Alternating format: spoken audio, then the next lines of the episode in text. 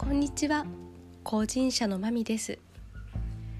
まだまだ暑い日が続きますが秋もだいぶ近づいてきましたね。栗も落ち始めましたし柿も少しずつ色がついてきてきました。また田んぼを見ると山の方は稲穂が神戸を垂れ始めています。我が家の田んぼは今穂が出たあたりでして10月頃に収穫です。もうすでに稲刈りが始まっている地域も結構あるでしょうね。さてこの時間は豊かな暮らしを柱にさまざまなトピックでお届けいたします。本日のテーマは田舎暮らしの日々のあれこれいただき物のおかげです。我が家は中山間地にありまして集落は20個くらい、いわゆる田舎に住んでいます。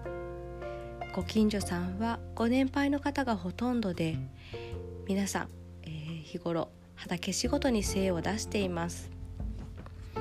今の時期はかぼちゃやピーマンナスもう少ししたら里芋そして大根白菜ほうれん草といった具合に年間通じていろんなお野菜を作っています。本日のテーマの通りその畑の恵みを我が家もありがたいくらいにいただいています。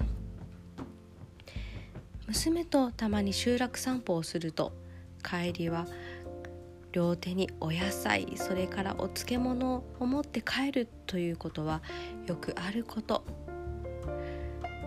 また仕事から帰ると家の前にお野菜の入ったビニール袋が置かれてあるなんてこともあります。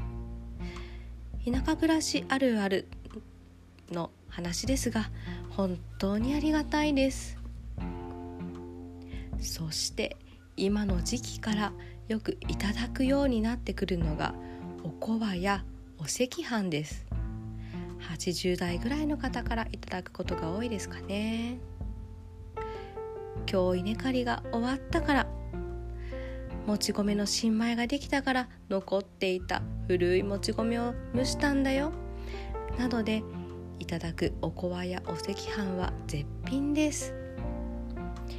皆さんですねそれぞれ自宅の外にかまどを持っているので薪をくべてそのかまどで蒸しているからですね。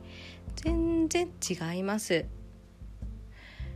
私の実家はですね市街地にあるんですけれども自分の家にはかまどはないという話をしたらえっとびっくりされたくらいですね。この辺のご近所さんはまだかまどを持っています。誰々さんの味。あ誰々さんの味とお赤飯やおこわを人によって、えー、違う味で比べて食べるのもまたいいなと思っています。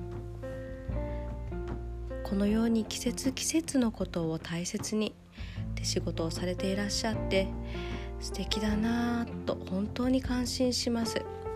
豆だなぁと。なかなかできないことですよね。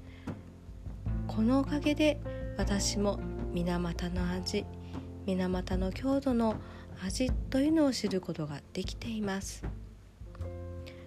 少しずつできるところからでも、えー、御年80歳ぐらいの方から頂いてるお料理ですので今しかその時間はないと思ってそのレシピや味というのを受け継いでいきたいなと思います。